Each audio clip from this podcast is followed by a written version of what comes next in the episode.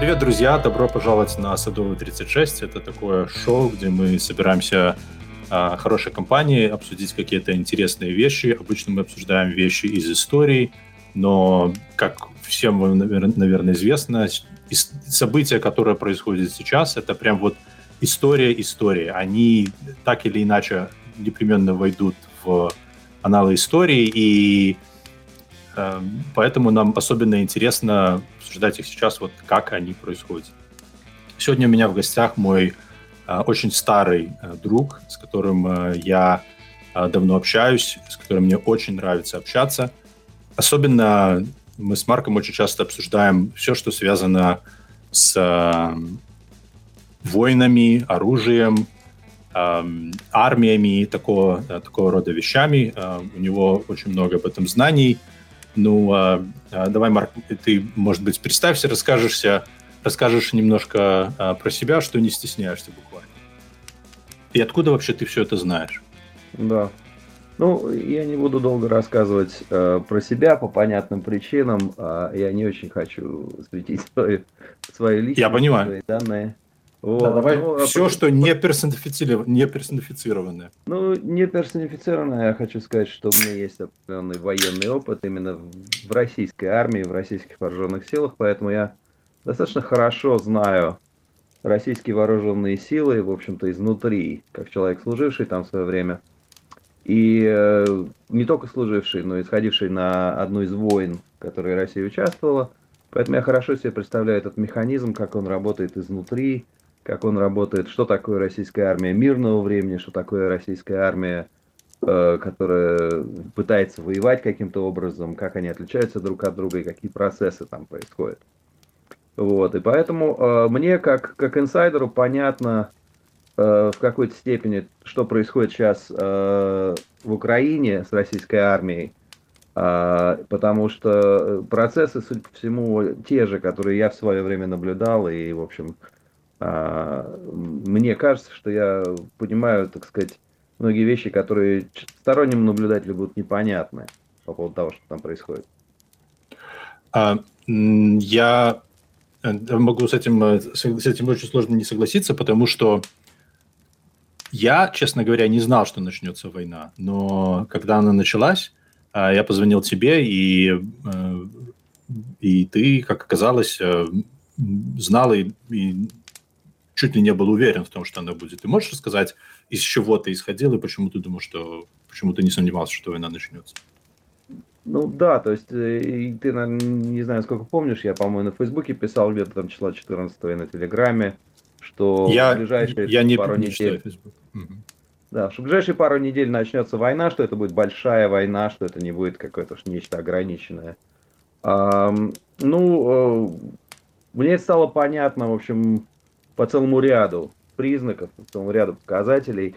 А, ну, самый такой основной из них это то, что когда армию вывозят в поле надолго, технику разгружают с железнодорожных платформ на грунт в больших количествах.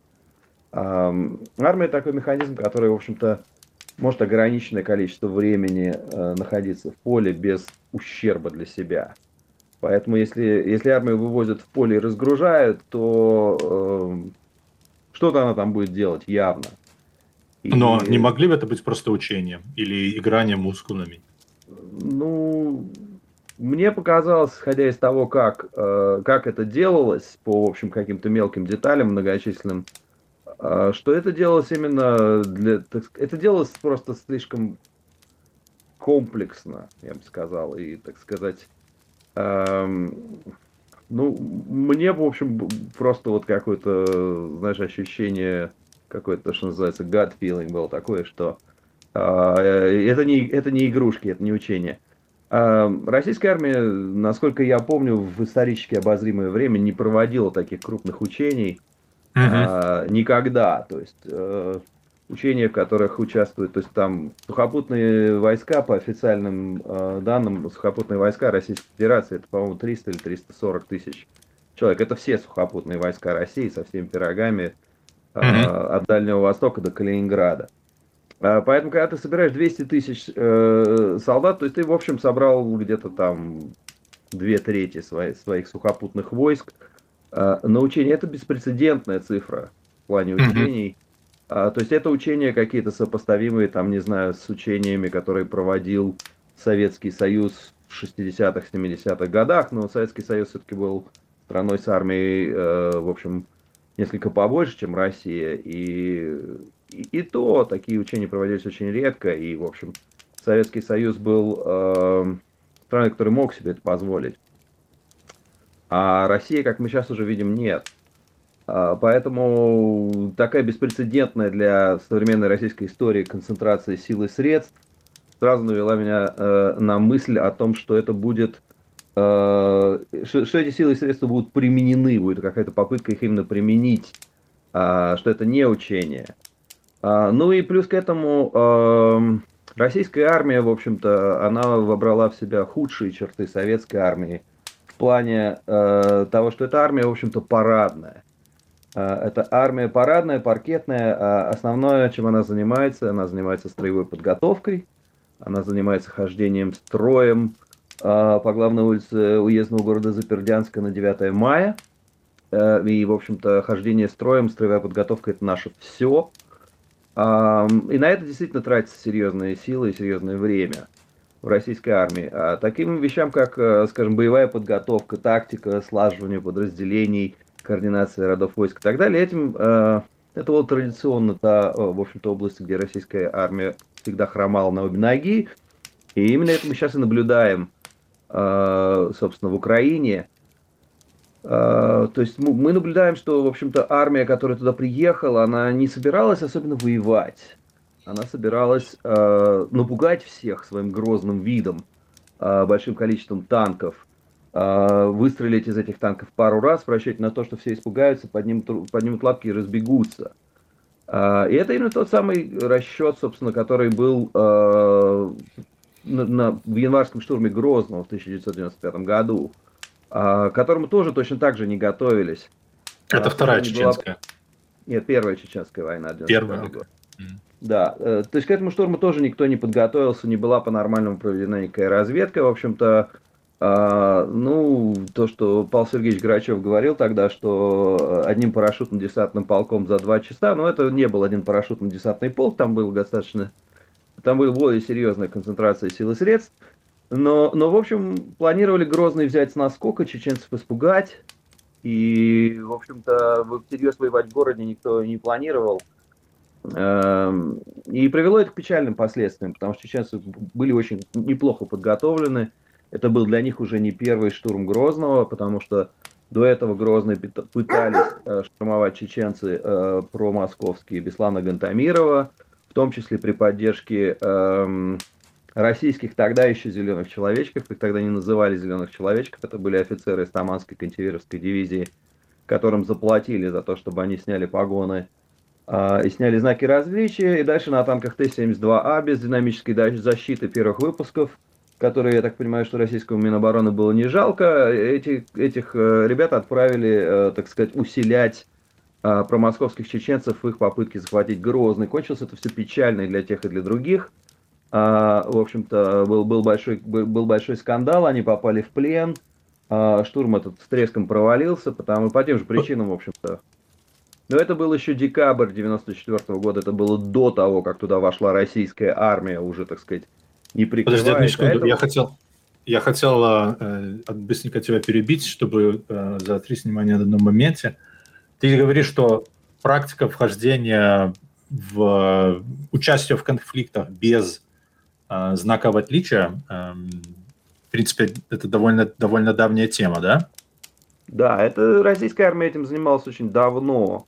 И, в общем, ну, а ты можешь занималась... дать какое-то этому объяснение? Почему, зачем это нужно было делать?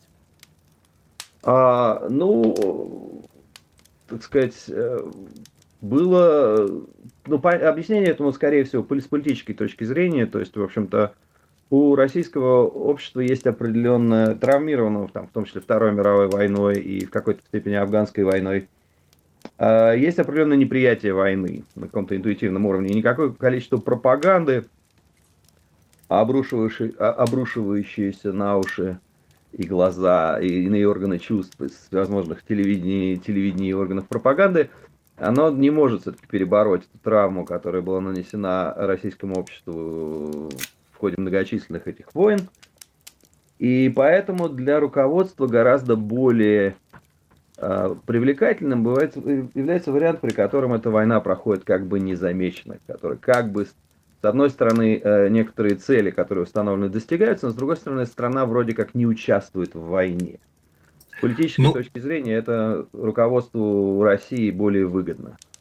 Ну, э, допустим, а ты, ты э, Чечню можно отнести к категории таких маленьких победоносных войн, когда власти важно ну, было создать э, интересную, красивую картинку, где русский воин-освободитель там кого-то спасает и выигрывает маленькую войну. С этой точки зрения, разве не имеет смысла, наоборот, всячески показывать и даже пускай это пропаганда не... приедет туда и раструбит несуществующие подвиги, нет?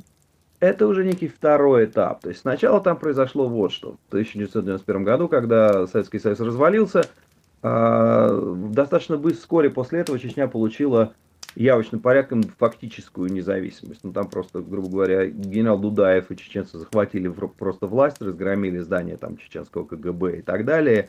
И э, органы власти российские там перестали существовать к какому-то там 92 году. Mm-hmm. Вот. И э, изначально планировалось, э, то есть руководство России не планировалось ввязываться то, там кровавую партизанскую войну, никому был не нужен Афганистан или Вьетнам, а планировалось, так сказать, силами каких-то промосковских чеченцев этого Дудаева скинуть и посадить там каких-то промосковских ребят, которые скажут, что это все Россия. И, в общем, без большой крови и без большой войны это, этот вопрос как-то решить. Эм, и, в общем, вот, вот этим промосковским чеченцам, это тот самый там Беслан Гантамиров на тот момент, им была поставлена эта задача, с этой задачей они не справились, но они, справедливости ради, они честно отвоевали половину Чечни, равнинную часть. А, как, ну, что смогли, то смогли. Ну, вот. Это можно назвать аналогом э, какой-то протоформой ДНР и ЛНР? Да, это, это абсолютно ДНР, ЛНР. Uh-huh. Кроме ДНР, э, это не первый такой э, опыт ведения такой гибридной войны на постсоветском пространстве с российской стороны. А, Еще у советского, это на самом деле была идея унаследованная у советского руководства, это идея так называемых а, управляемых народных конфликтов. Республик. Не, не, народных республик, именно управляемых конфликтов. Идея заключалась ага. в том, то есть армяно-азербайджанский конфликт, который более старый, он, собственно, растет оттуда же грузино-абхазский, грузино-осетинский конфликт. Идея заключается вот в чем. А, так сказать, э, российские империалисты пытаются убедить себя, мир и всех окружающих в том, что а, народы бывшего СССР это некие, некое дитя неразумное, которое без, э, так сказать, э, тяжелой десницы московского царя начинает, так сказать, не, не может нормально себя вести. И поэтому, э, когда республики бывшего СССР начали от этого бывшего СССР откалываться, в частности, одной из первых это сделала Грузия, сообщившая, что они не будут никакой... Под... Когда речь шла о подписании нового союзного договора, э, Грузия, в общем, достаточно быстро... Это какой примерно год? Это какой-то там 90-й год еще, 90-91. Mm-hmm. А, Грузия достаточно быстро объявила, что они не собираются в этом ни в чем участвовать, они вообще хотят быть независимым государством, и не надо им этого всего. Э, страны Балтии, в общем-то, тоже, Литва, Латвия, Эстония, достаточно быстро заявили, что они, в общем, не, не собираются в этом всем участвовать. Вот. И тогда э, был, в общем-то, России, э, России, ну, в любой стране есть какие-то межнациональные конфликты, региональные конфликты, особенно на постсоветском пространстве, где э, границы были проведены от фонаря, потому что так было, их было удобно провести э, так сказать, советскому руководству, которое совершенно не планировало, что Советский Союз развалится и на какие-то независимые государства. Вот. И, в общем-то, оттуда проистекают корни, это в том числе армяно-азербайджанского конфликта. Ну и э, поэтому, так сказать, на этих противоречиях начали играть, начали какие, каким-то силам что-то подсказывать, где-то давать какие-то ресурсы. И, в общем, грузино-абхазская... Где-то оружие, оружие передавать, кому-то Оружие деньги. передавать, да, тренировать.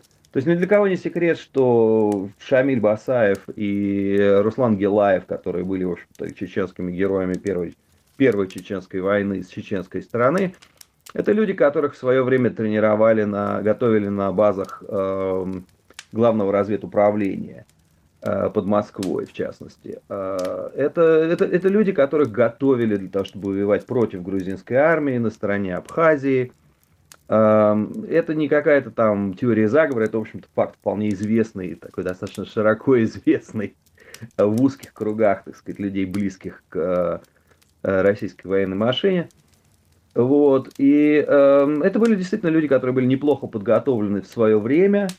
А потом они получили неплохой боевой опыт, и, в общем, а потом они этот боевой опыт использовали, эти знания и умения, которые были получены, в том числе подготовкой в России, использовали против России э, в Первой Чеченской войне.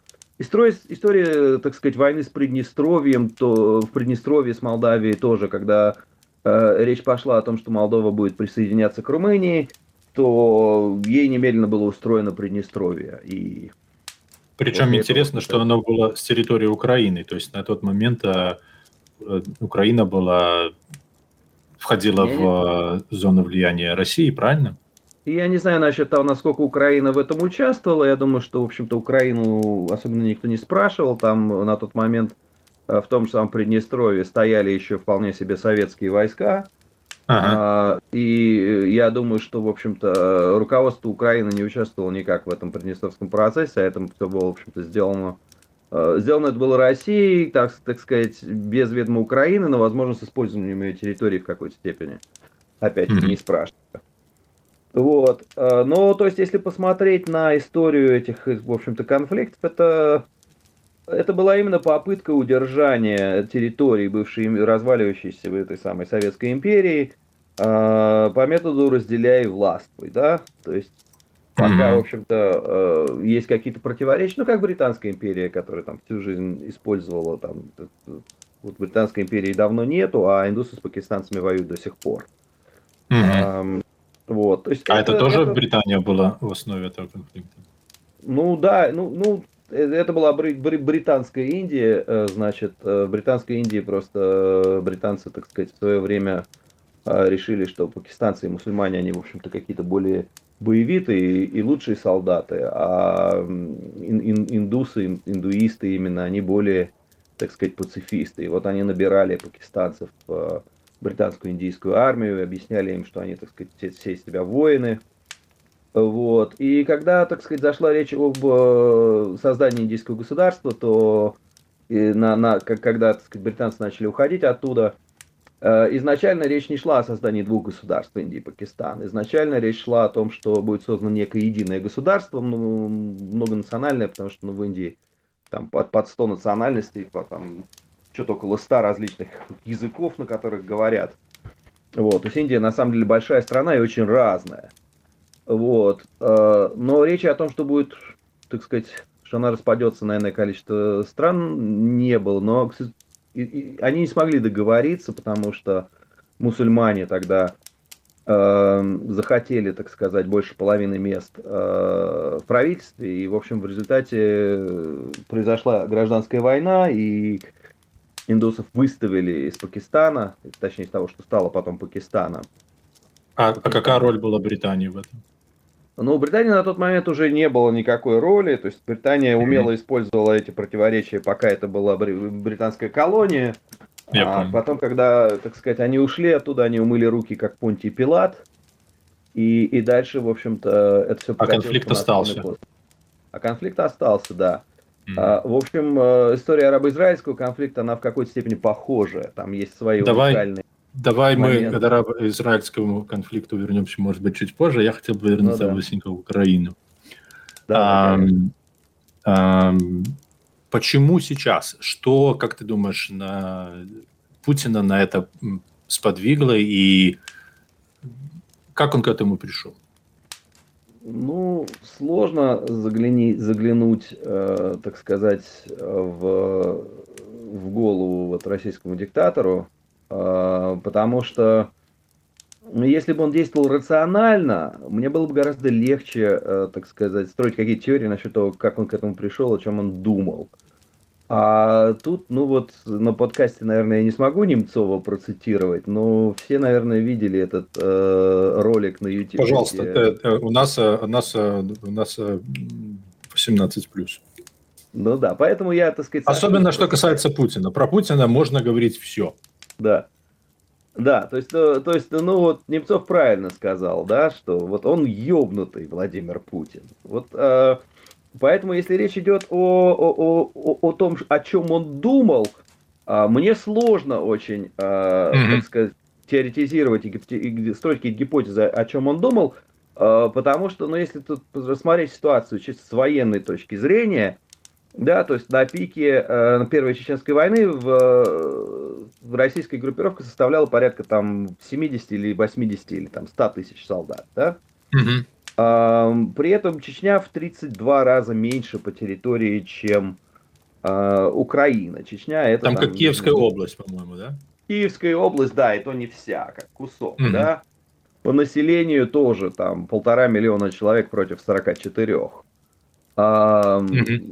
Поэтому э, пытаться и при этом, так сказать, Россия в первой чеченской войне э, эта, эта группировка воевала там довольно долго и, в общем, неуспешно, потому что первая чеченская война, напомню, кто не помнит, закончилась хасавертовскими соглашениями, по которым российский, Россия из Чечни ушла, и Чечня фактически получила независимость.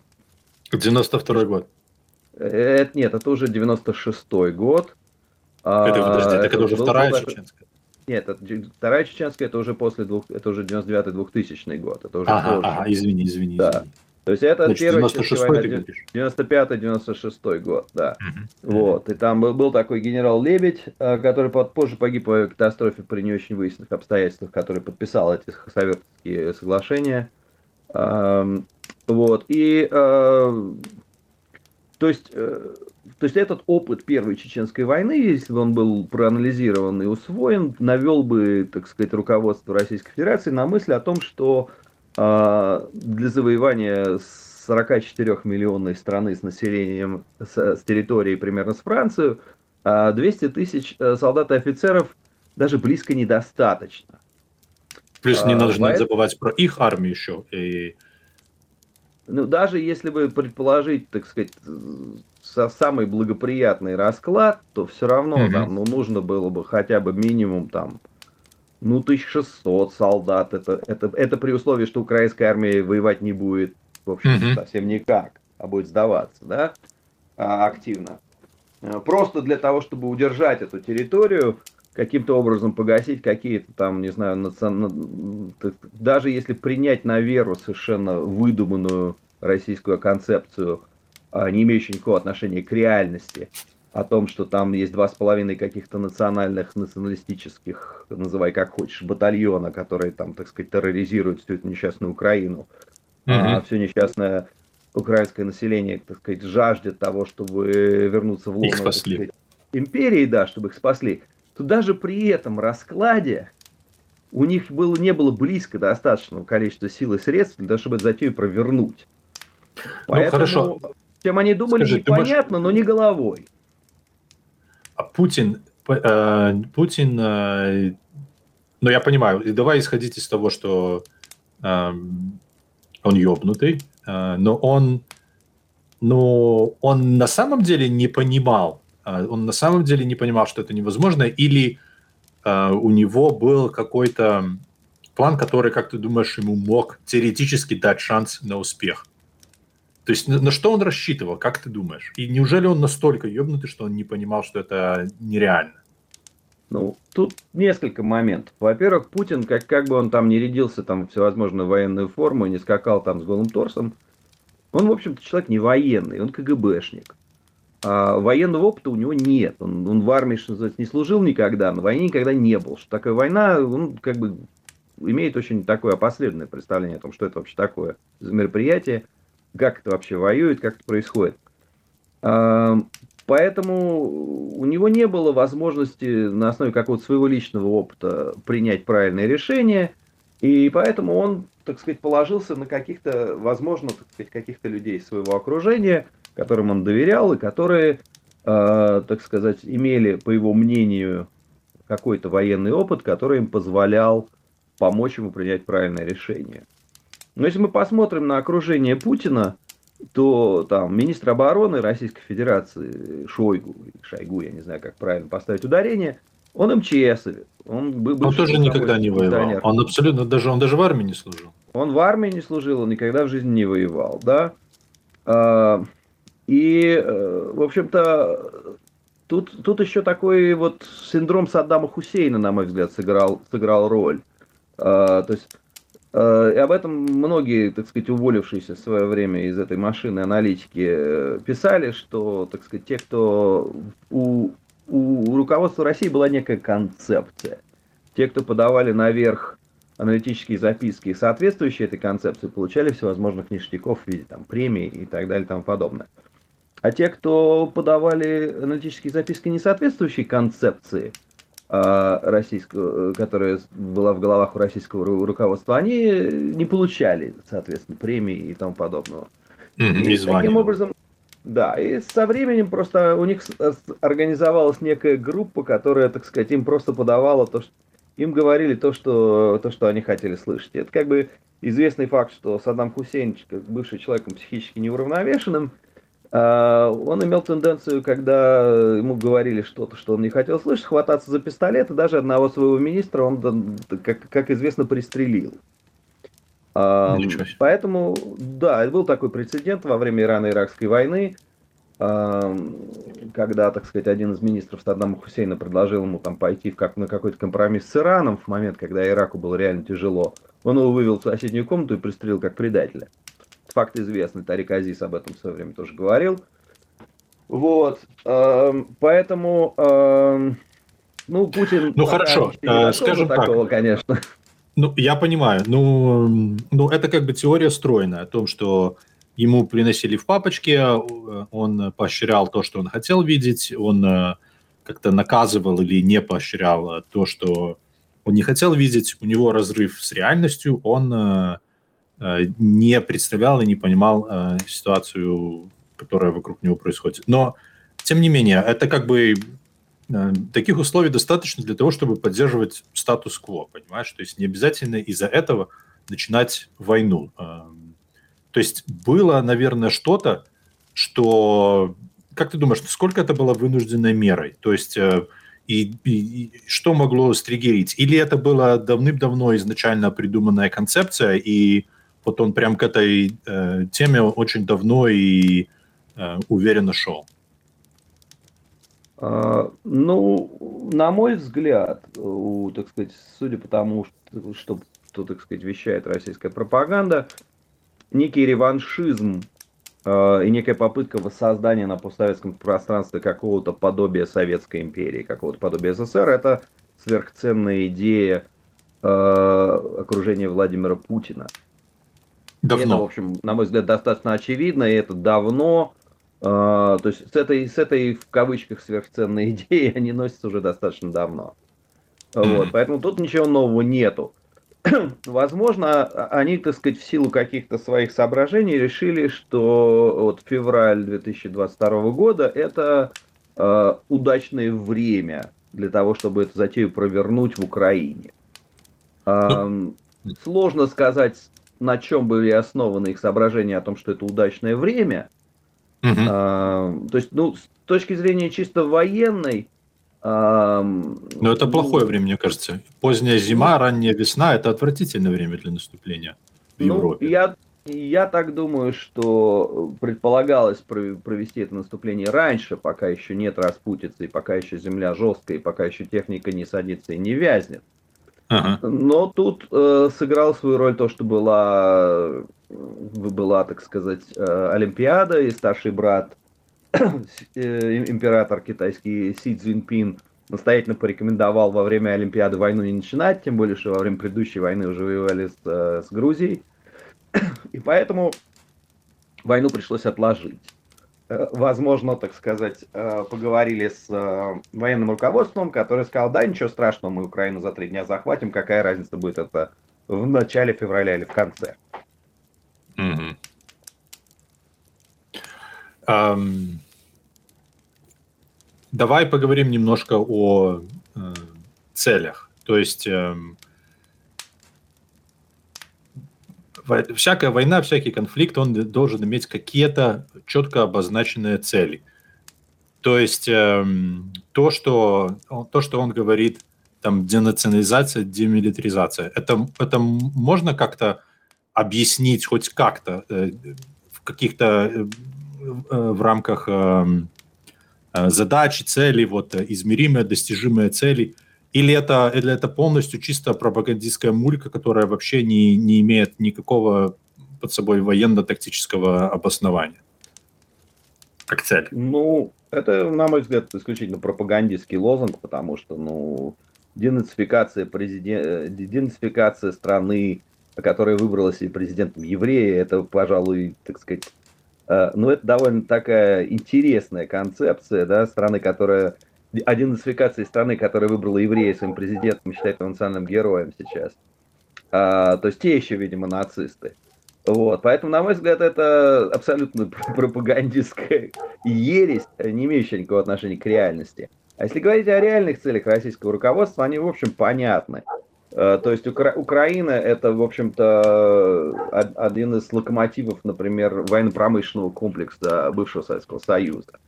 Э, например, Россия не может сейчас построить никакой авианосец. То есть тот, тот несчастный недоавианосец, который у них был, они благополучным образом на Северном флоте сожгли, и как бы авианосца больше нету. А, а единственное место, где можно построить было в бывшем Советском Союзе авианосец, где была, так сказать, верхний стапель соответствующего размера, это был Николаев. Причем этот, этот стапель был унаследован от э, Российской империи, там строили, так сказать, э, ли, линейные корабли класса императрицы Марии еще, так сказать, до Первой мировой войны, и поэтому там была такая возможность строить такие огромные корабли. А, они могут в Северодвинске строить подводные лодки здоровенные, но надводные корабли большие там строить не могут. И по ракетам и по всему остальному ситуация примерно такая же. То есть, так сказать, российский военно-промышленный, российский военно-промышленный комплекс без Украины это некий такой огрызок достаточно куцый. А, вот. А, и, соответственно... А разве, разве не, не, у них нету этих э, на Урале всех вот этих вот, э, где делают автомат Калашникова, э, Ирбит, ну, все вот это вот? И, ну, Ирбит делает мотоцикл, мотоциклы Урал, насколько мне известно. Не, нет, а, по-моему, там, поэтому у них там еще и военная промышленность тоже не слабая. Ну и там, по-моему, еще грузовики делали где-то в тех краях, вот Урал, вот эти 4320. А, ну, э, так сказать, что-то они действительно могут делать сами, да. А, что, ну, в Советском Союзе же многое делалось по кооперации, да, то есть э, часть какая-то делалась э, комплектующих там на Украине, часть какая-то делалась в Беларуси, а потом это все свозилось там, не знаю, на сборочный завод. Именно собираться могло и в России, и в Беларуси, и в Украине, где угодно но было очень много что делать по кооперации, потому что это тогда была одна страна. И как, когда эти связи разрушились в результате распада Советского Союза, то многие из этих военных заводов стали. И, ну вот, например, если посмотреть по, так сказать, тому, откуда ноги растут у современных российских танков, да, то есть у России есть две линейки танков на данный момент. Это семейство Т-80, семейство Т-72. А, семейство Т-80 является дальнейшим развитием, развитием семейства Т-64. Т-64 это танк, который был изначально разработан в Украине, э, в Харькове, э, КБ Малышева. И эм, потом просто в какой-то момент э, в 70-х годах а, маршалу Устинову пришла в голову совершенная идея о том, что так должен иметь газотурбинный двигатель, потому что у американцев есть танк с газотурбинным двигателем, соответственно, Советскому Союзу он тоже нужен.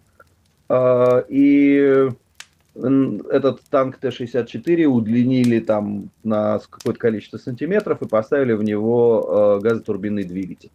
И это получился танк Т-80. Э, вот. А, так сказать, э, Т-80... Это он, который Армата или Армата это другой? Нет, это не Армата, это именно Т-80. Да, Т-80 довольно старый танк, он пошел в производство в 1976 году. Mm-hmm. И э, ну, это, это советский танк с газотурбинным двигателем. В первых версиях 1000-1100, в последней версии там 1250 лошадиных сил. Вот. Э, одна из наиболее распространенных его версий это Т-80БВ, она есть и э, в российских вооруженных силах, и в украинских, то есть то, что один и тот же танк. Выпускался он на Омском заводе, насколько я помню. Вот. Но изначально это танк, который был, э, это было дальнейшее развитие танка, который был разработан в Харькове. А в Харькове делалась версия этого же танка Т-80, только с дизельным двигателем, э, оппозитным э, 6 ТДФ, по-моему, э, который был именно вот дальнейшим развитием дизельного двигателя, стоявшего на танке Т-64. И вот. ты а говоришь, что это отдельная линейка от Т-72, они были принципиально... Они абсолютно, они были принципиально, но они были сильно разными танками. Во-первых, силуэт у Т-80 существенно ниже, чем у Т-72, а, что, так сказать, с, точки зрения советской военной науки было правильно, потому что чем, меньше, чем ниже танк, тем сложнее его увидеть, сложнее в него попасть. А, в этом определенный резон есть. Вот. Э, Т-72 был более дешевым танком изначально, там никакого газотурбинного двигателя не было, там стоял двигатель В-84, который был дальнейшим развитием двигателя В-55, который в, свое время, который в свою очередь был дальнейшим развитием двигателя В-2, стоявшего на танке Т-34. То есть э, танк был, он был по силуэту выше, а, за счет того, что он был по силуэту выше, у него была другая конструкция автомата заряжения – то есть, опять-таки, переход от советских танков э, Т-55, Т-62 э, к, в общем, современному для России на тот момент поколению Т-64, Т-72, это уход от заряжающего в башне и э, переход к танку с, э, с тремя членами экипажа и с автоматом заряжения вместо заряжающего. Вот. Автомат заряжения у танков Т-80 и Т-64 очень похожий. Он, э, и укладка, э, так сказать, боеприпасов тоже в Т-80 и Т-64 она очень похожая, потому что один Т-80 является дальнейшим развитием танка Т-64.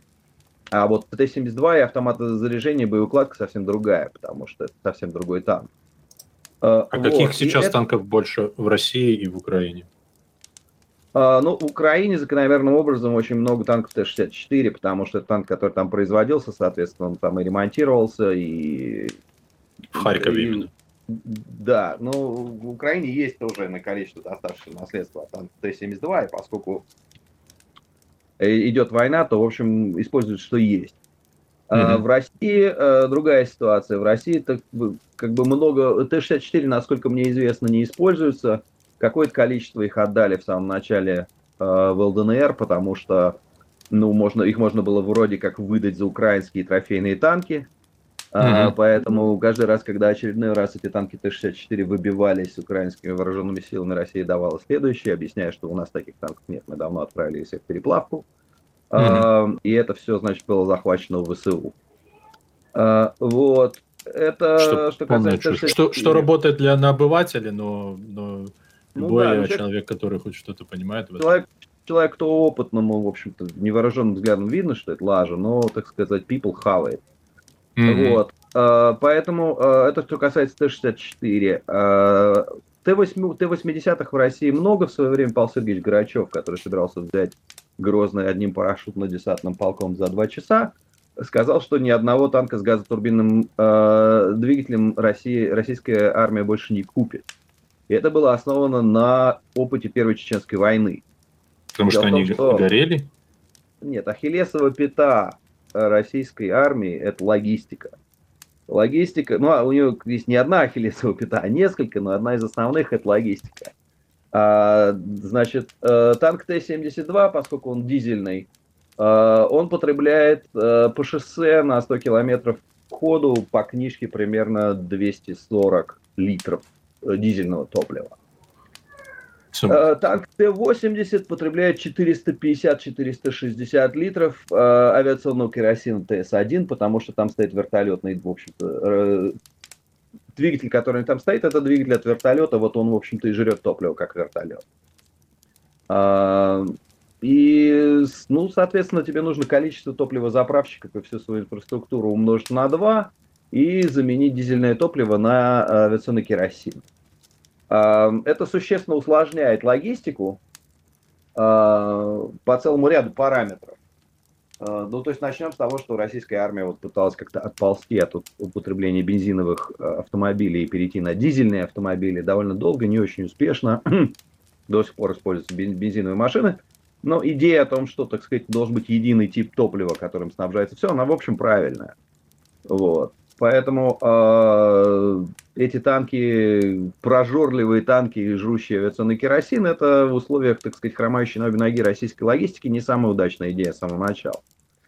Поэтому э, в этом плане танки Т-72, их дальнейшее развитие, вот это Т-72Б3, там Т-90, который тоже на самом деле Т-72М, там с какой-то очередной буквой. Это все развитие, так сказать, вот этой линейки, оно, в общем-то, более практичное, скажем так, с российской точки зрения.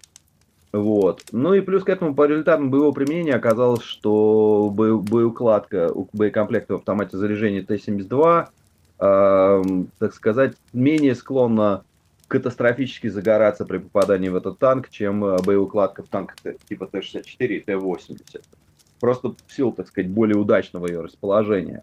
Ну, если хорошие противотанковые ракеты правильно, грамотно попасть, то и в том и от того и другого танка ничего не останется. Но если речь идет о попадании чего-то, так сказать, э, менее смертельного, то, возможно, так сказать, будет разница между Т-72 и Т-80 плане выживаемости. А, скажи, эм, э, а вот Армата это какая линия? Что это за танк? Армата это, так сказать, вот некий новый такой танк, попытка сделать что-то типа там, скажем, британского Челленджера или американского Абрамс. Эм, была такая, то есть, ну это такой вот, вот двигатель там, на самом деле двигатель там родом из СССР, а, в свое время была попытка поставить, когда стали понятны, в общем-то, достаточно очевидные проблемы с газотурбинным двигателем на танк Т-80, была идея поставить туда более мощный дизельный двигатель. Но этот дизельный двигатель был совсем другой конструкции. Он был 16-цилиндровый, а не 12-цилиндровый, не V-образный, а он был X-образный. Это как два V-образных двигателя, э, так сказать, друг к другу приставленные. Эти двигатели были разработаны еще в СССР, там они даже прошли государственные испытания в середине 80-х годов. Была идея поставить эти двигатели на Т-80, но, так сказать, с развалом Советского Союза ничем эта идея не, увенчалась, но двигатель такой был. И двигатель этот был более мощный, э, он был, по-моему, почти там 1250, или там он даже, по-моему, почти, его можно было разогнать и до полутора тысяч лошадиных сил, если захотеть. Э, вот но он оказался ненужным, потому что, в общем-то, танку типа Т-72 э, такой двигатель не нужен. Э, так достаточно маленький, в общем, относительно легкий, и не нужен там такой мощный двигатель. Танк Т-80, так сказать, ну, министр обороны сказал, что э, на этом танке можно поставить крест. И, в общем, как-то в какой-то момент, так сказать, захотелось, видимо, России иметь какой-то танк, в общем, как у взрослых, да. То есть, э, если советские танки, это, так сказать, ну, Т-72 в зависимости от выпуска, ранних выпусков 42 тонны, поздних, поздних под 46, а Т-80 примерно столько же, сколько поздние выпуски Т-72. Эм, но это, в общем-то, там, если посмотреть на Abrams, как их более-менее последних версий, то он весит там что почти на 20 тонн больше. И не просто так, там брони больше, а, и он более стойкий э, к различным видам огневого воздействия, чем а, Т-72 тот же, или там Т-80. Существенно. А и там броня композитная, там совсем другое. То есть это уже другой уровень технологий. А, а эти танки есть? В... Сейчас они их используют? Ну, номинально они есть. То есть они даже вот парадом по Красной площади ездили, один даже заглох. Но э, есть определенная разница между, так сказать, наличием танков как бы вообще абстрактно, наличием танков на параде на Красной площади, наличием танков э, в частях и наличием танков в освоенном виде, которые можно успешно применять в бою. Вот, приведу конкретный пример из Второй мировой войны. То есть э, на начало, на момент начала Второй мировой войны э, частях было довольно неплохое количество танков Т-34. А, но проблема была в том, что, во-первых, они были еще, так сказать, недоработанные, у них ломали, постоянно ломались коробки передач, у них была крайне неудачная версия воздухоочистителя, тогда еще были четырехступенчатые коробки а, передач и короткоствольная пушка.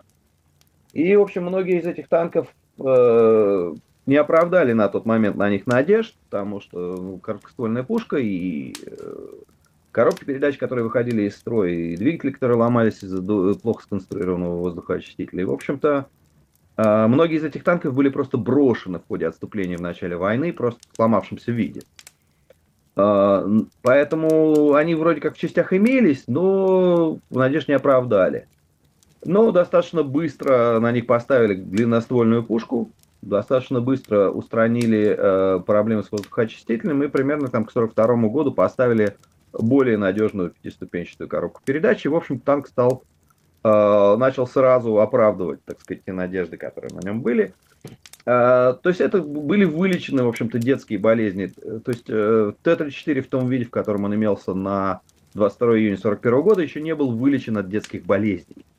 А детские болезни были вылечены, там, что называется, к зиме 41-42 э, года, и потом уже, в общем-то, этот танк сыграл ту роль, которую он должен был сыграть. А, значит, так армата, армата ты считаешь еще... Да, не, э, армата еще даже... не дошла до стадии детских болезней. То есть я так понимаю, я что понял, идет какая-то опытная понял. эксплуатация этого танка. Mm-hmm. Значит, насколько я понимаю, речь шла об установке на него 140, 140 миллиметровой пушки в перспективе. А, и 140-миллиметровая пушка, насколько я понимаю, не установлена. Насколько я понимаю, на нее установлена, так сказать, усовершенствованная 125-миллиметровая пушка. Mm-hmm. То есть это дальнейшее развитие пушки, которая стоит на линейке Т-72, Т-90. Но, э, как бы, в общем-то, идея этого танка заключалась в том, что у него будет больше, больше огневая мощь. Я так понимаю, что эта пушка, mm-hmm. так сказать, за счет более длинного ствола и более совершенного устройства, она, она так сказать, более... Э, лучше, из нее она лучше попадает и дальше стреляет, чем там, на танке Т-72. Но, так сказать, мощности, которые ожидалось бы от 140 миллиметровой пушки, у нее нет. Mm-hmm. Значит, а 140-миллиметровая пушка, насколько я понимаю, не готова и вообще неизвестно, появится ли. А, вот, соответственно, ну, совершенно явно очевидно по виду этого, этой арматы, что у нее композитная броня по, по типу там Чобхэм или чего-то типа слизанного с Абрамс. Скорее всего, я так понимаю, что получили какие-то образцы экспортной брони Абрамс э, из, из Ирака и еще из каких-то других мест, где какое-то количество этих танков частности той же иракской армии, было брошено. И на их основе решили, так сказать, методом реверс-инжиниринга запилить вот, mm-hmm. броню для собственно, танк, да. Вот, то есть, ну, то есть взяли двигатель, который был 16-цилиндровый, э, сделали здоровенный танк, поставили, так сказать, усовершенствованную пушку, которую не, не, нельзя было поставить на того же калибра, ну, так сказать, поплотнее, потому что она, которая не влезала на Т-72, и получился вот какое-то такое изделие, которое, так сказать, это Т-14 армата, да. Но я так понимаю, что не готов этот танк в настоящий момент к тому, чтобы его применять э, в, в реальном бою. То есть это техника, которая, так сказать, сырая, не освоена. Мало того, что она сырая, не освоена, еще дет, детские болезни даже не изучены, еще даже неизвестно, где они. Вот. И, я понял. Да еще, да, я, даже если посмотреть вот на эту самую историю, то есть того же самого танка Т-64, который рождался, рождался в муках и довольно долго, то есть была версия Т-64 без буквы, на которой стояла та же самая 115 миллиметровая пушка, как на Т-62. А был танк э, Т-64А, на котором уже стояла 120 миллиметровая пушка. И это были как бы совершенно разные танки по своим возможностям. Да, и, общем, давай, давай еще вернемся. Мне хочется э, больше перенестись э, в Украину. Эм, угу. У меня сложилось такое впечатление после, особенно Крыма, после 2014 года, что а, в российской армии проходила огромная модернизация. То есть там вплоть до того, что и формы им новые дали, и, а, не знаю, появились у них новые грузовики, не грузовики, а эти, а, как эти тигры, то есть бронированные машины – я, мы постоянно слышали про эту армату а, и, и прочее. То есть я тоже слышал про то, что там российская армия переходит на контрактную основу, что там будут, э, что, что они постепенно отказываются от срочников. И когда я услышал о том, что вот Россия напала на Украину, мне думалось, что смотри, видела все это очень пессимистично. Почему? Потому что мне тогда казалось, что армия была ну, как-то модернизирована. А, насколько все это было пыль в глаза и, и, и что-то позитивное, что-то хорошее для себя они сделали в плане перевооружения, подготовки, подхода к, к стратегии, к тактике? Или, или тупо все просто как под копирку с чеченской войны? Хоть какие-то выводы для себя положительные были сделаны с их стороны? А, ну, тут, э, так сказать, тут на самом деле в этом вопросе есть несколько вопросов. А, значит, первый вопрос про модернизацию. Э, так сказать, я хочу напомнить свой тезис о том, что российская армия – это армия парадная, основной задачей которой является создание видимости, боеспособности и грозное хождение парадом 9 мая. И это отразилось на модернизации э, российской армии, да, действительно, Э, раздали красивую, кру- кру- круто выглядящую, современно выглядящую пиксельную форму. Э, я так понимаю, что ушли от кирзовых сапог э, с портянками к какой-то более-менее современной обуви. Вот. Что для пехотинца, на самом деле, обувь это очень важный момент. То есть э, пехотинец это человек, который ходит много, реально. И обувь, как бы для человека гражданского обувь и обувь, а для, для пехотинца обувь это наше все. Э, вот.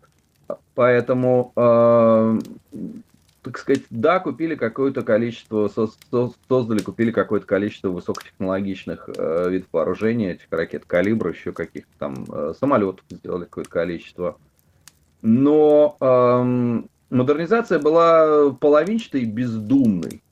А, то есть она была ориентирована на создание, как, как, как и многие бутафорские, так сказать, российские армейские эти самые, это была некая Потемкинская деревня, да, вот, например, взять самолеты, да, самолеты Су-34, вот сейчас сбитые эти летчики, все в один голос говорят, что «Береза» — это система предупреждения, которая должна орать, когда самолет облучает радаром, когда на него наводится ракета с радиолокационным наведением.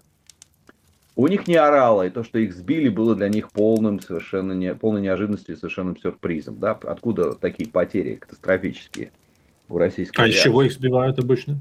Их сбивают, в общем, достаточно старыми советскими комплексами. Э, ну, то есть, я так понимаю, сбивают их, если они низко летают достаточно, сбивают их стингерами и, и ПЗРК тоже. Но они тоже, если они не самоубийцы, они, наверное, не летают уже так низко.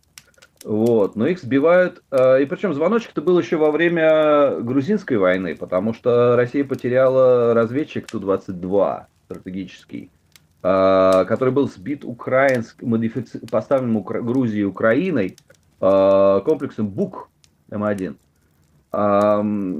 Опять Которым потом сбили э, э, Боинг малазийский? Нет, это ну, аналогичным российским комплексом, подобным же, сбили Боинг.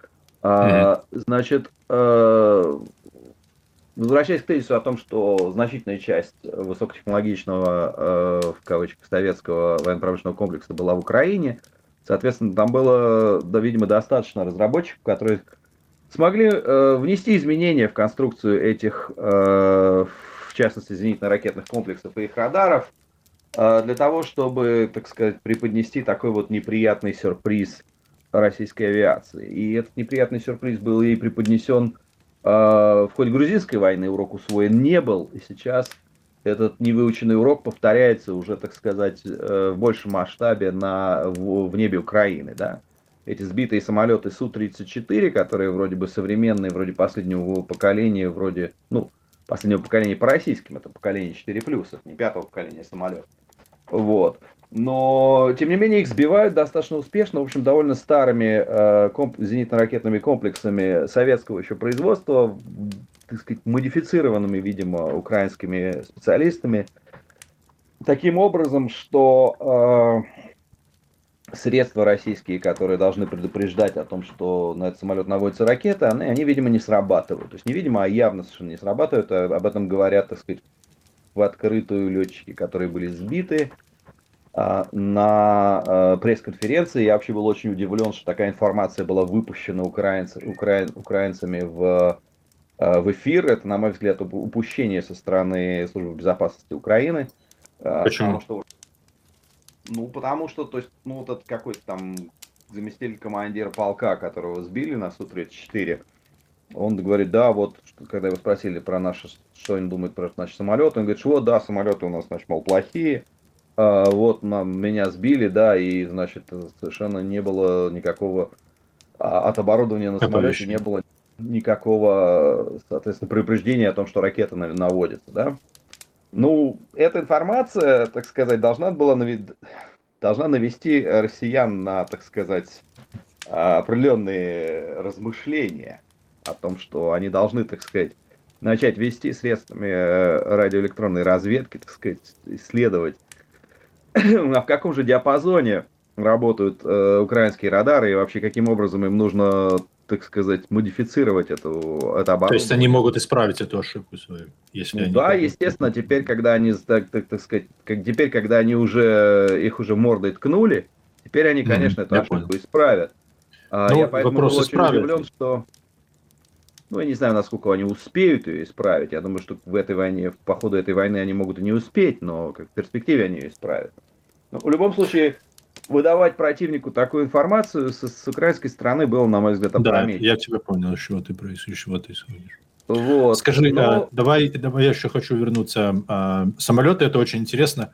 Я хочу вернуться больше к пехоте. А, какое-то, ну, опять-таки, э, э, тигры, опять-таки, калашниковые с этими самыми с какими-то оптическими прицелами, как-то ну, модернизировали Калашникова. Сухопутные войска, то что, ну, сухопутные войска, да, относятся. А, ну, Тигр это, в общем, машина, подходящая скорее для полицейских каких-то операций. Это, в общем, такая достаточно легко бронированная машина. А, ну и стрелковое оружие, оно же не пробивается, правильно? Ты же из пулемета не расстреляешь. Вопрос, из какого стрелкового оружия и каким патроном, потому что я не испытывал, не отстреливал тигр никогда. А, стрелковое оружие бывает разное. Ну, понятно, что я, так сказать, думаю, что стрелкового оружия каких-то стандартных калибров, типа там 5,45 или там 7,62, ты, скорее всего, тигр не пробьешь. Не пробьешь. Только да, если с остальным сердечником. Но если, но если стрелковое оружие, ну, даже, я думаю, что с закаленным сердечником стальным, вот эти вот 7, 7 13, 7 14 патронов, скорее всего, тигру ничего не сделают. А, но, ну, с, друг, значит, с другой стороны, есть оружие... То есть она, собственно, на это и рассчитана. Ну, не следует забывать, что есть оружие 50-го калибра, есть... Ну, у украинцев нет. ПВТ-14. Не, ну что значит нету? А ну, 50, бы, 50 калибра у украинцев действительно вооружение. Пулемет Дегтярева Шпагина крупнокалиберный у них наверняка есть, и КПВТ 14 миллиметровый у них точно, то, точно есть. То есть это крупнокалиберные пулеметы, в общем, стандартные, которые ставились на многочисленных видах советской техники. Ну, на это а, на технике, то есть, ну, это уже не стрелковое оружие. То есть, э, ты просто пехотинцы с таким не побегаешь. Ну, нет, ну, есть варианты этих пулеметов, которые ставятся на треногу. Э, ну, как бы побегать ты с ним определенно не побегаешь, но расчет, расчет из двух человек этот пулемет вполне может место на место перемещать. Mm-hmm. Поэтому, ну и опять-таки, э, даже, допустим, пулемет пулеметом, а даже, в общем, убогий устаревший советский РПГ, 7 не с тандемной гранатой, а совершенно с обычной старой доброй советской гранатой, скорее всего, от этого тигра не оставит мокрого места. Mm-hmm. А, вот. А, но, с другой стороны, он не оставит мокрого места и от БМП, и от БТР тоже, поэтому, в общем-то, тут тигр хороший. А скажи, БМП, БМП, БТР как там модифицированы, или они там прям, там я смотрю, они там на мотолыгах, на всем вот этом, на всем вот этом вот хламе, это от безысходности или, или они, это вот просто, ну, их было видно, в принципе, в первые, в первые дни войны тоже. То есть сказать, что они от безысходности их стали использовать уже позже, тоже было бы неправильно. То есть они изначально воевали этим хламом. Так а другого ничего нету. Что значит? Э... Ну, я хотел, а, так я, я это самое, я хотел спросить, а вот все, все БМП, БТР, они хоть как-то модифицированы, обновлены или, или вообще ну, никак? Мне сложно сказать, что там в российской армии происходит сейчас, но mm-hmm. потому что я вижу на Украине, я не вижу, чтобы они были по-серьезному. Ну, я видел некоторое количество, так сказать, БМП-3, которая тоже рождал, рождалась в муках и, судя по всему, была доведена до какого-то состояния, как, при котором ее можно использовать. Но эм, я не вижу, чтобы вот советские именно образцы, типа там старые советские БМП и советские БТРы, чтобы они были существенно модифицированы в том плане, котором это повлияло бы на исход боевых действий. Но самое главное даже на самом деле не в этом. То есть даже этими старыми советскими БМП и танками Т-72 и мотолыгами можно было навоевать на самом деле э, «мама не горюй как», если воевать уметь, если процесс ведения боевых действий было организовать как следует. А, а ты, а, а, а как мы видим вот по, по началу войны, то есть они абсолютно неорганизованно его э, это все ну, делали. И как ты думаешь, это опять-таки это ну у российской армии где генералы? Вот мне вот интересно, кто, когда это все началось, э, мне было интересно, кем они будут воевать. Ну вот не осталось там ни Лебедя, ни Рохлина, ни никого там, хоть, хоть, хоть кого-то. А и, и учитывая, что главный, э, э, главный их военачальник, министр обороны, даже не воевал в армии, э, даже не служил в армии, то как бы нету высшего командного состава, я так понимаю, правильно? Ну, ну, номинально-то он есть, но как бы, опять-таки, возвращаясь к тезису о бутафорской э, природе российской армии, то есть номинально, mm-hmm. номинальное количество генералов со звездами на погонах есть. Эм, проблема в том, что система, которая, так сказать, выдвигает людей наверх, это э, наверх выходят люди, которые хорошо умеют лизать начальству в задницу. Mm-hmm. И это было, это было такой же системой в советской армии, это было такой же системой в российской армии. Э, в российской армии, э, так сказать, война всегда расставляла всех по своим местам. В частности, там Пуликовский, который, по-моему, командовал одной из группировок, наступавший на Грозный, был уволен – а Рохлин получил фактически единоличное командование всю эту группировку в какой-то момент. Э, именно потому, что Рохлин продемонстрировал свои способности организатора, что он может организовать процесс ведения боевых действий и привести его к какому-то, в какой-то степени хотя бы позитивному для России результату. А Пуликовский нет.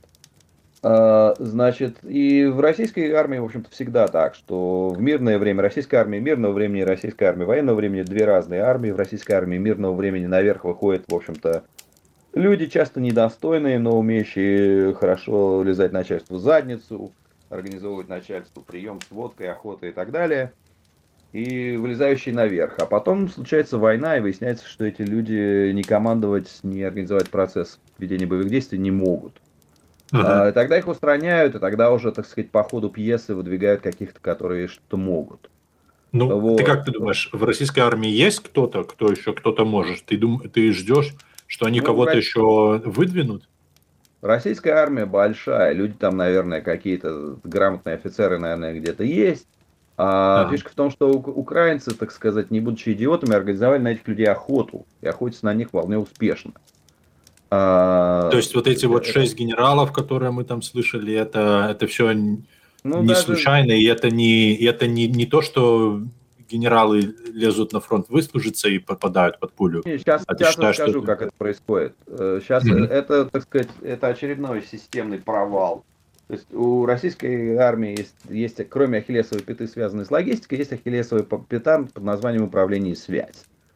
Управление и связь э, в Чечне были катастрофически плохими, то есть это были советские радиостанции, управлявшиеся по прямому радиоканалу незашифрованному и со всеми, так сказать, любой человек, купивший радиостанцию Моторола за, за 100 долларов, э, мог нажать кнопочку «скан» и найти, где же происходит эта передача, ее прослушать, ее заглушить, если ему, если ему этого, этого очень хотелось.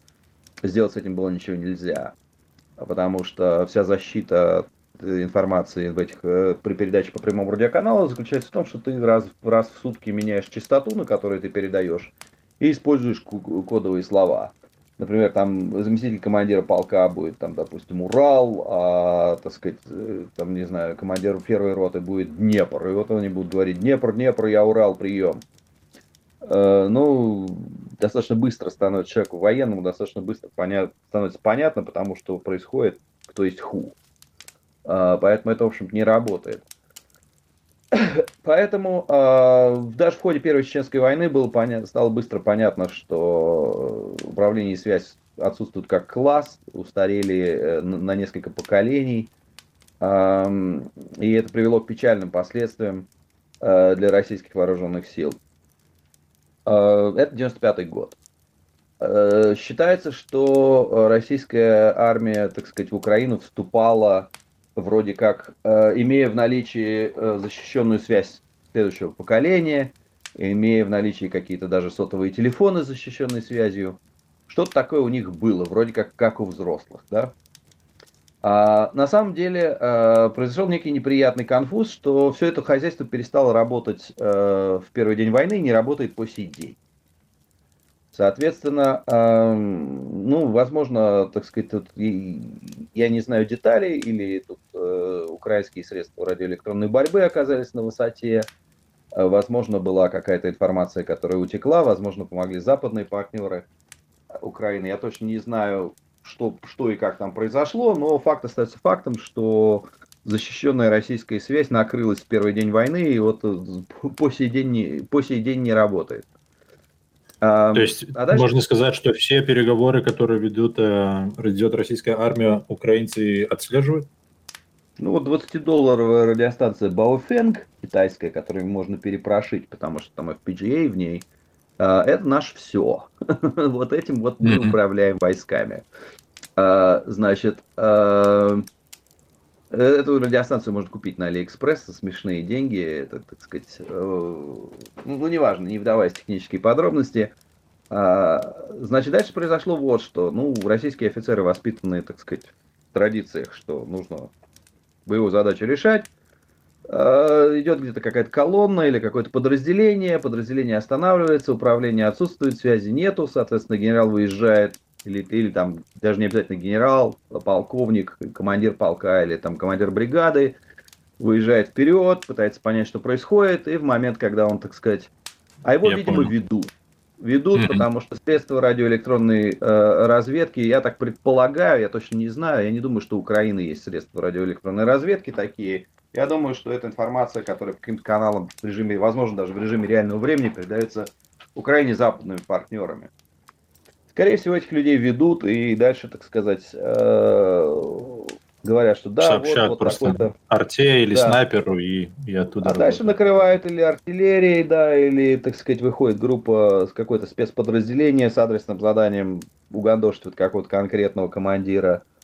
Mm-hmm. А, так, так сказать, ну, обычно делается это так, что составляется некий список командиров, им выставляются оценки. Да? Ну, то есть действует, если какой-то командир действует грамотно, инициативно, получает хорошие оценки от своих украинских коллег, то его, его имя, соответственно, в этом списке поднимается наверх. Mm-hmm. И, Я соответственно, понял. задача устранения этого командира становится приоритетной. Uh, вот. И, в общем-то, видимо, судя по всему, именно это и происходит. Mm-hmm. Значит, Но это логично.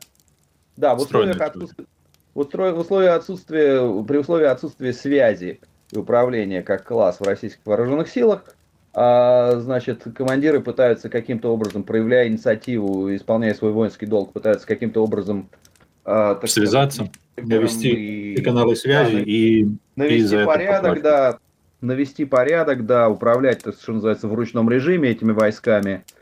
И, ну, управлять в ручном режиме, это значит находиться в передовых порядках войск. А если, с другой стороны, имеется, так сказать, серьезные средства для того, чтобы этого человека обнаружить и уничтожить, они применяются. И, в общем, как, как мы видим, вполне успешно. Поэтому С тот какой... факт, что Россия потеряла столько офици... высших офицеров, это не случайность. Я понял. А, такой вопрос. А, по поводу срочников. А, mm-hmm. Россия говорит, что срочников там нет, и что там кто-то случайно туда попал. И э, какие у тебя есть данные или предположения о распространенности тактики и практики применения э, срочников в этом конфликте? А, ну, срочники точно есть, сколько их там нет, я не знаю, я не участвую в этом конфликте, к счастью, меня там нет. А, вот. А, но, если честно, а, я не вижу, чтобы российские контрактники воевали существенно лучше, чем воевали российские срочники. Вообще, если смотреть по результатам, российская армия в настоящий момент в Украине воюет хуже, чем российская армия воевала в Чечне в 95 году. Я ожидал, что она будет воевать несколько лучше. Я ожидал, что все-таки... Ну да, я ожидал, что значительная часть разговоров о том, что о модернизации российской армии закончилась раздачей пиксельной формы, чтобы было круче, чтобы было круче выглядело на параде. Эм, но я все-таки ожидал, что какие-то меры по, подня... по поднятию ее боеспособности все-таки были приняты, или, по крайней мере, не ожидал того, что боеспособность станет хуже, чем она, как, чем она была в прошлый раз. А, а, и тут меня, так сказать, удивила российская армия тем, что явно, ну, во-первых, при, удивила украинская армия тем, что они явно оказались на высоте, а во-вторых, удивила российская армия тем, что они оказались, а, что они воюют существенно хуже, чем я от них этого ожидал. Вот. И я не вижу, чтобы российские контрактники воевали существенно успешнее, чем срочники.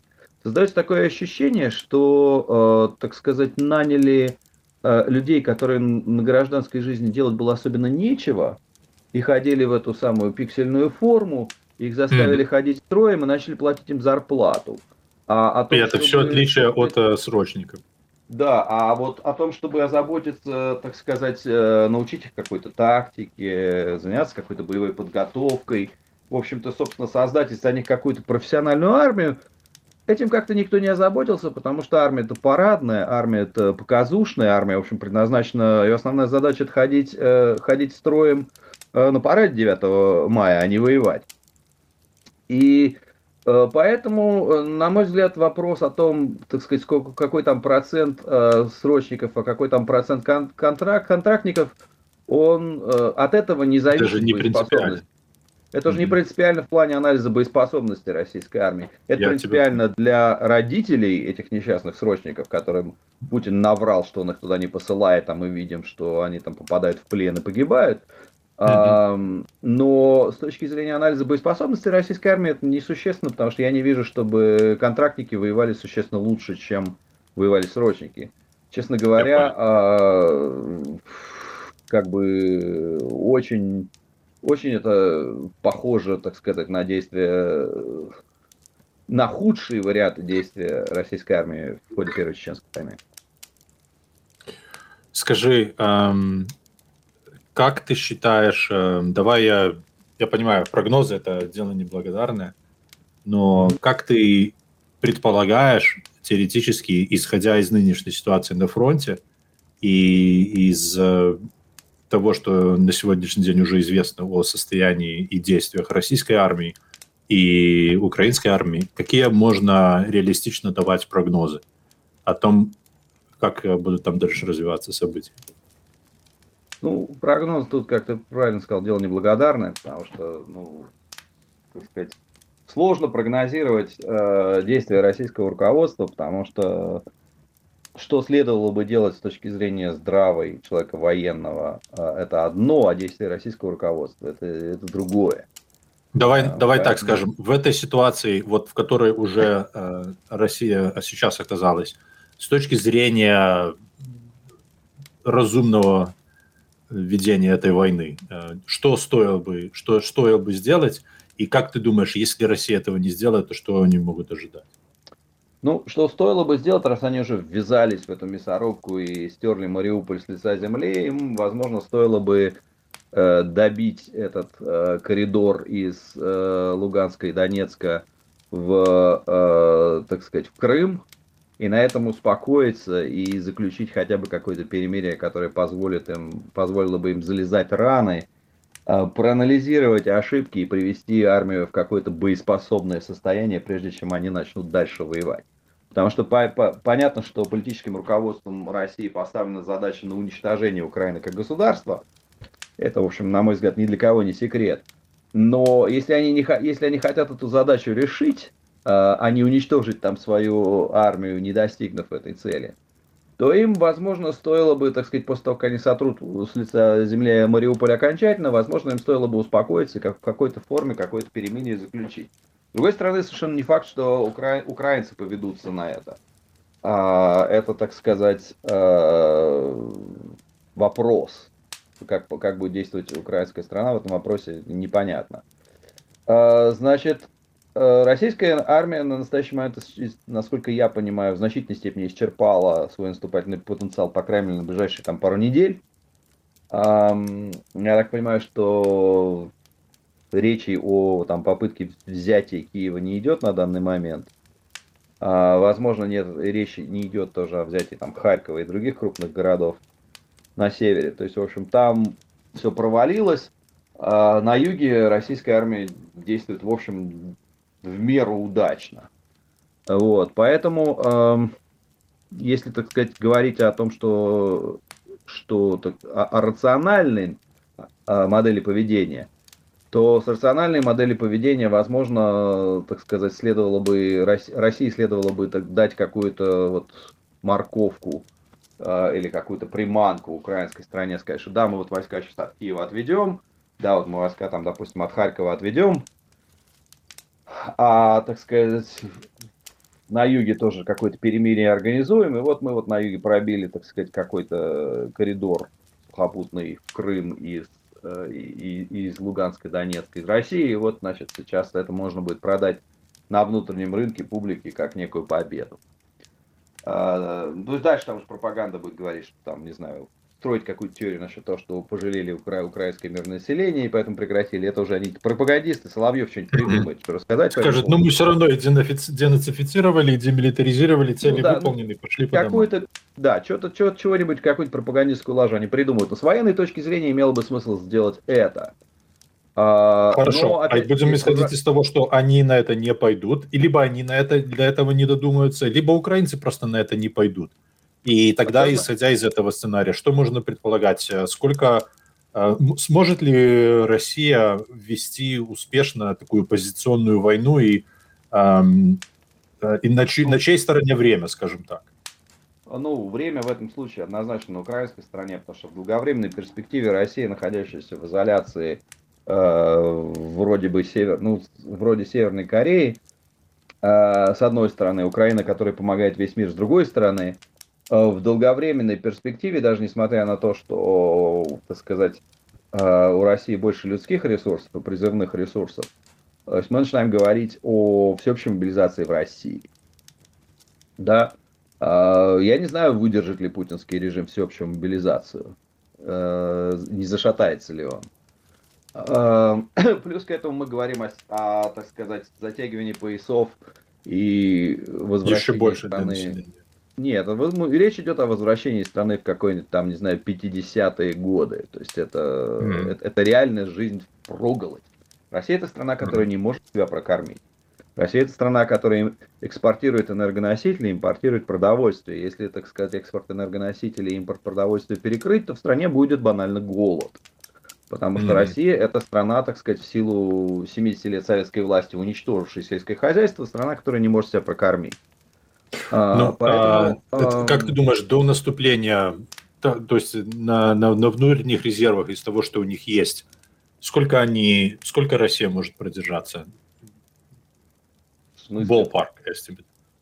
Нет, в смысле, что мы вкладываем в термин продержаться? Вот. Я имею в виду до того, как начнется вот голод, о котором ты говоришь, что люди просто начнут голодать, просто негде будет и нечего купить из продовольствия. А, ну, я, честно говоря, не очень представляю себе, так сказать, продовольственную безопасность э, России. Я не изучал этот вопрос, поэтому я могу, так сказать, попытаться угадать. Ну, я давай попытаемся угадать. Я только, я, только об этом, я только об этом спрашиваю. Если бы я попытался угадать, я бы сказал от 6 до 9 месяцев. А, mm. Но я могу запросто ошибиться здесь, потому что я не владею достаточной информацией в этом вопросе, и, в общем, мое мнение в этом вопросе немногого не, не стоит. Хорошо, а давай тогда а, вопрос а, снабжения армии. Сколько армия, а, учитывая то вооружение, которое у них есть, учитывая те сложности, которые они сейчас испытывают с подвозом продовольствия и амуниции, э, продовольствия и патронов Говорит, и снарядов. Ну да, и, и, боекомплект, и, и, Боекоподводный да, вот учитывая, учитывая потребности, потребности российской армии сегодня, количество, что людям нужно есть, людям нужно э, пить, нужно, людям нужно что-то заправлять, еще чего-то стрелять, э, помноженное на количество солдат, которые там сейчас, и учитывая, что снабжение, во-первых, оно от, организовано отвратительно, как мы уже э, выяснили, а так а, еще и ладно, ладно, если бы оно было просто плохо отвратительно, так тут еще же украинцы это все сжигают. То есть э, сколько вот эта вот армейская группировка может еще оставаться боеспособной в Украине, ну, на территории я Украины? Бы, я бы не ожидал, что эта ситуация печальная для российской армии, которая сейчас печальная, будет, будет в таком же виде продолжаться вечно. Э, опять-таки, если посмотрим на опыт Первой Чеченской войны, то есть самое начало Чеченской войны, это, в общем-то, полный абсолютный бардак, фантастический бардак. Uh-huh. А потом, через, буквально через несколько месяцев, а, так сказать, выдвинулось какое-то количество офицеров толковых, заменили э, Бестолочь, а, которая умела только лизать начальственную задницу. Заменили эту Бестолочь каким-то офицерами, которые что-то в этом понимали, и худо-бедно процесс снабжения и процесс ведения боевых действий был организован. Он был неэффективный, армия была неподготовленная, есть проблемы, так сказать, боевой подготовки, которые невозможно так с кондачка решить, да, если у тебя солдат не обучены и воевать не умеют, то ты их там и не за хотят. два часа воевать не, и не хотят, то ты эту проблему за два часа не решишь. Но проблемы, связанные, с, так сказать, со снабжением войск, подвозом боеприпасов, горюче-смазочных материалов, логистикой, в принципе, так сказать, если, если поставить на это дело не глупых людей и приложить к этому определенные усилия, даже при, при сопротивлении местного населения, но Россия никогда не церемонилась с местным населением, проблемы эти могут быть решены. То есть, mm-hmm. если Россия начнет железной рукой сжигать все э, по, по сторонам от, э, так сказать, от дорог, по которым проходит, происходит снабж, снабжение российских войск, э, не стесняясь, не считаясь ни с какими жертвами, а Россия продемонстрировала в Мариуполе и в Харькове и в Киеве, что они что не, не будут считаться ни с какими жертвами среди мирного населения, то э, они, в принципе, могут в какой-то момент организовать снабжение своих войск на более-менее приемлемом уровне, скажем так, для поддержания их боеспособности. То есть я бы не ожидал от них, что нынешний бардак, который происходит сейчас, будет продолжаться вечно. Возможно, они в какой-то момент что-то смогут с этим сделать. А, а если не смогут? Ну, если не смогут, то тогда произойдет, так сказать, коллапс в какой-то момент российских вооруженных сил а вот уже сейчас там какие-то подразделения в Буче и в Верпене уже попали в кольцо, их окружили украинские подразделения. А руководство в Москве, судя по всему, не поняло, что это произошло. И, возможно, когда до них, как до, до жирафа на 33-й день дойдет, mm-hmm. будет уже поздно что-то предпринимать. А, опять к вопросу об управлении и связи. А, то есть, ну, то есть, если они будут продолжать так же бездарно воевать, как они воюют сейчас, то возможно, что им просто настучат э, по башке как следует и выставят их не только из-под Киева, из-под Харькова, но и на юге тоже в какой-то момент выгонят. А это произойдет не сразу, на это там может уйти полгода. Полгода, а, да? Они, ну, я не знаю, мне сложно судить, я, я не знаю. Ну, я понимаю, я понимаю, что это самое. Я, мне просто хочется очень понять порядок Э, чисто по времени, из чего мы исходим. Мы говорим, насколько вероятно, что конфликт может закончиться в течение месяца, и насколько вероятно, что может растянуться еще на год. А, на мой взгляд... Или, скорее всего, что будет что-то посередине. Так, на мой взгляд, закончит... Э, на мой взгляд, этот конфликт не закончится ни в течение месяца, ни в течение двух месяцев, а, если только украинское руководство не примет решение сдаться. А, я понял. Причем я не вижу никаких рациональных причин для этого, mm-hmm. потому что э, российская военная машина раскатает украинское мирное население хоть так, хоть это, поэтому смысла сдаваться нету. Mm-hmm. А, в общем, как бы, ну, кроме каких-то, я не знаю, там, кроме каких-то вещей, которые я не, не могу предусмотреть, если вдруг там каким-то по каким-то причинам украинское руководство не решит заключить какой-то мир на невыгодных для Украины условиях, то война, скорее всего, будет продолжаться дальше. И я предполагаю, что эта война не закончится ни через месяц, ни через два в этом случае. А, опять-таки, прогнозировать э, действия... Я понимаю, это, это мне благодарное дело. Я не а. берусь, а. я не берусь прогнозировать действия российского политического руководства, потому что они иррациональны и не руководствуются военной целесообразностью. Скажи, а насколько реалистичный сценарий, что, э, скажем, насколько зафиксирована вот эта линия? Как ты думаешь, а на, насколько реалистичен сценарий, что, допустим, им удастся взять Николаев или Одессу или, э, или Харьков? То есть э, ты думаешь, что можно ожидать, что Россия еще продвинется дальше куда-то? Или, я, скорее я, всего, я, что я, до я конца войны останется? Я бы не ожидал этого в ближайшее время. Опять-таки, mm-hmm. Если российское, если произойдет процесс отрезвления в российском руководстве, я пока не вижу, что высшее военное руководство, высшее политическое и военное руководство России как-то поняло ситуацию, которую осознало, в какой ситуации они находятся. Потому что пока что Путин делает громогласные жесткие заявления, в общем, непонятно на чем основанные. потому что, так сказать, успехов военных нету для того, чтобы делать такие заявления и занимать такую жесткую позицию на переговорах, но тем не менее это mm-hmm. делает. Mm-hmm. Вот, поэтому... Он блефует, он как всегда блефует, и он привык блефовать и привык, что, да. а, что он всегда поднимает ставки до той поры, пока а, все не, не откажутся в это играть. А сейчас он впервые столкнулся с ситуацией, когда его блеф не работает. И он продолжает по привычке, он думает, что нужно еще больше блефовать, а он еще не, не, не осознал того, что, что все, больше его блеф никто не покупает. Ну, э, тут, э, опять-таки, возвращаясь к, к вопросу, если произойдет отрезвление российского военного руководства, если они, так сказать, смогут каким-то образом реорганизовать свою логистику в нечто работающее, и каким-то образом на, наладить нормально процесс э, снабжения войск, ведения боевых действий, то в этой ситуации я не исключаю, что таким же способом, я, я думаю, что рано или поздно Мариуполь они сотрут с лица земли и в кавычках возьмут, э, повесив, поставив там блокпосты и повесив над, над ними российский флаг – а полного контроля у них над этим городом не будет, потому что по ночам их будут кошмарить украинские партизаны, как это происходило в Грозном в 95 году, где создавалась видимость контроля в дневное время, а в ночное время суток по этим блокпостам долбили из всего, чего стреляет от, от автоматов до РПГ. Эм, я думаю, что в каком-то таком режиме это будет там продолжаться, скорее всего, в Мариуполе, неопределенное время.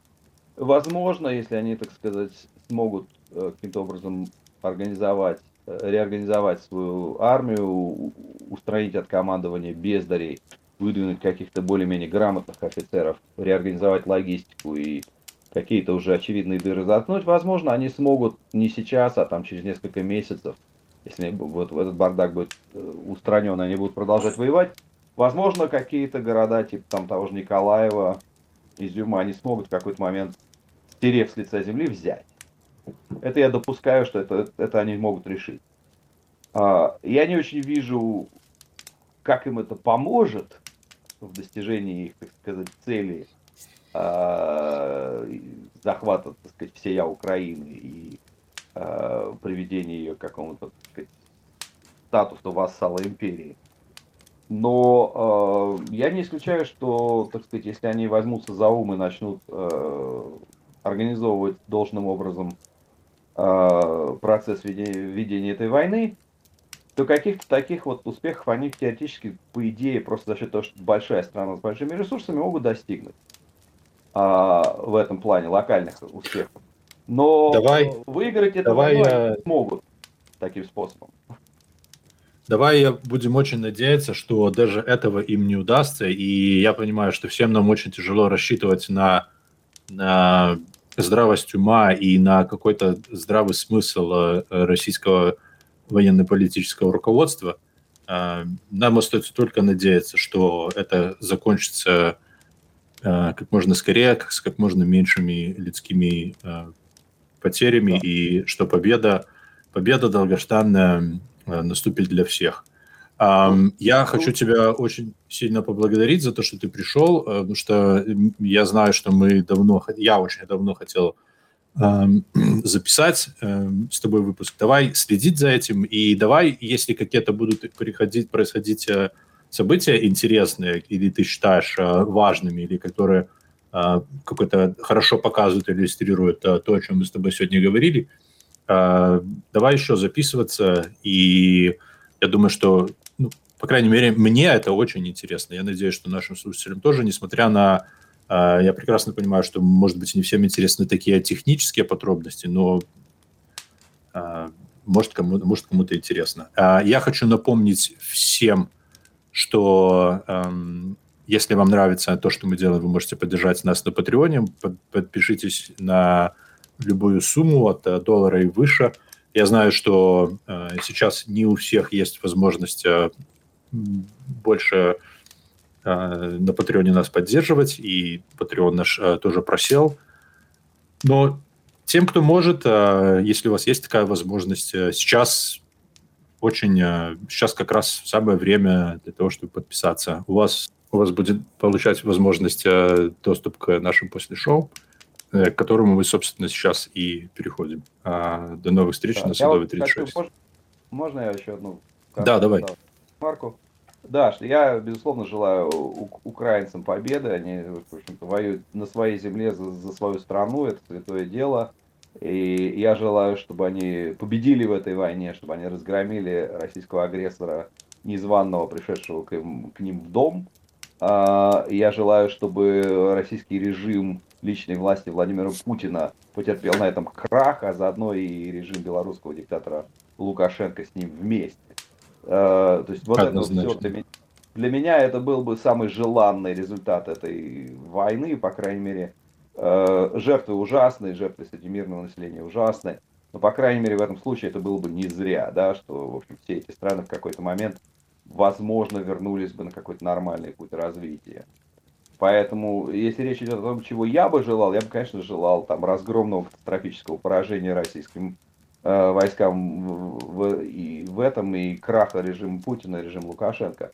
Но, с другой стороны, э, я не любитель недооценивать противника, и, в общем-то, зная российскую армию изнутри, э, я предполагаю, что если политическое руководство не будет слишком сильно этому мешать и отдавать приказ, самоубийственные приказы, которые оно пока что отдает этой армии, то она в какой-то момент э, может организоваться и может собраться с силами и может какие-то локальные задачи решить. А выиграть эту войну она, на мой взгляд, не сможет ни при каком раскладе. Даже если она соберется, даже если она организуется настолько, насколько она может, а война проиграна в долговременной перспективе, это понятно уже сейчас. А, но, э, так сказать, не, не стоит недооценивать противника, не стоит недооценивать большую по численности российскую армию, если она, так сказать, э, соберется в какой-то момент, она будет, продолж... она будет, будет по-прежнему опасной. И с этим надо считаться, это нужно трезво оценивать. Э, вот. Я с этой точки зрения именно говорю про этот сценарий, что они могут взять там, в принципе, если они соберутся в какой-то момент, mm-hmm. какие-то еще украинские города. Но в долговременной перспективе, даже если они это сделают, это не, им не поможет в долговременной перспективе выиграть войну. Никак. Они проиграли ее, там, не знаю, уже. четвертый день войны уже. То есть да. они уже проиграли ее там две, две с половиной недели назад. И поэтому я, конечно, надеюсь, что, так сказать, э, я надеюсь на, на то, что, возможно, после отдачи очередного самоубийственного приказа а, российским политическим руководством произойдет просто коллапс российской политической верхушки, и война это на этом закончится. Это, в общем-то, на мой взгляд, вариант, который устраивал бы всех, и это было бы хорошо, правильно и удачно. Но э, рассчитывать на то, что произойдет то, что мне хотелось бы, не стоит. Ну почему же? Давай будем именно на это рассчитывать, в этом нет ничего плохого. Надеяться а... на это можно, а рассчитывать, пожалуй, не стоит. Ну хорошо.